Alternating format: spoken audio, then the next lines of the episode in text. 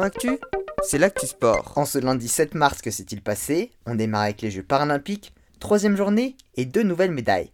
Cécile Hernandez a décroché l'or en snowboard, c'est sa quatrième médaille toute olympiade confondue, mais sa toute première en or.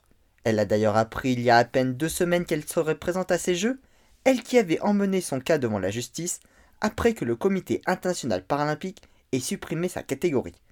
La deuxième médaille est également en or, Arthur Baucher sur le combiné en ski alpin.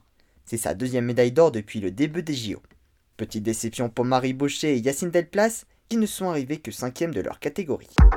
En football, clôture de la 27e journée de Ligue 1, Marseille s'est incliné 1 à 0 à domicile face à Monaco et laisse donc filer la deuxième place à Nice qui a ce week-end battu le Paris Saint-Germain.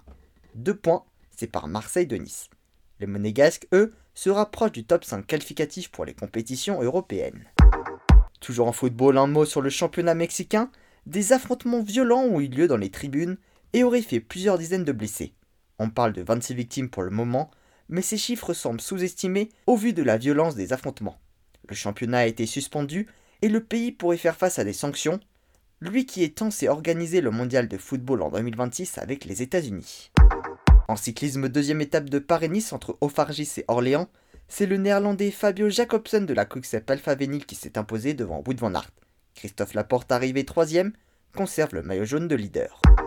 Toujours en cyclisme, la première étape de Tirreno Adriatico, c'était un contre-la-montre de 13,9 km, et c'est le champion du monde de la discipline qui s'est imposé, l'italien Fabio Ganna.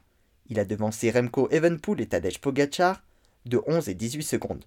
Premier français, Benjamin Thomas, qui était avant dans le cyclisme sur piste et qui court désormais sous les couleurs de la Cofidis, a terminé 12e à 42 secondes.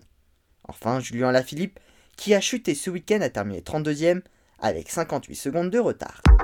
En rugby, clôture de la 20e journée de top 14, le stade français a battu Toulouse 23 à 16 et se rapproche donc du top 6. Les franciliens sont 8e, à 3 points de Toulouse 7e et 5 points de La Rochelle 6e. Enfin en athlétisme, L'information est tombée en plein milieu de l'enregistrement de l'épisode. Le Suédois Armand Duplantis a franchi 6,19 m en saut à la perche à l'occasion du meeting de Belgrade en Serbie, le nouveau record du monde de la discipline.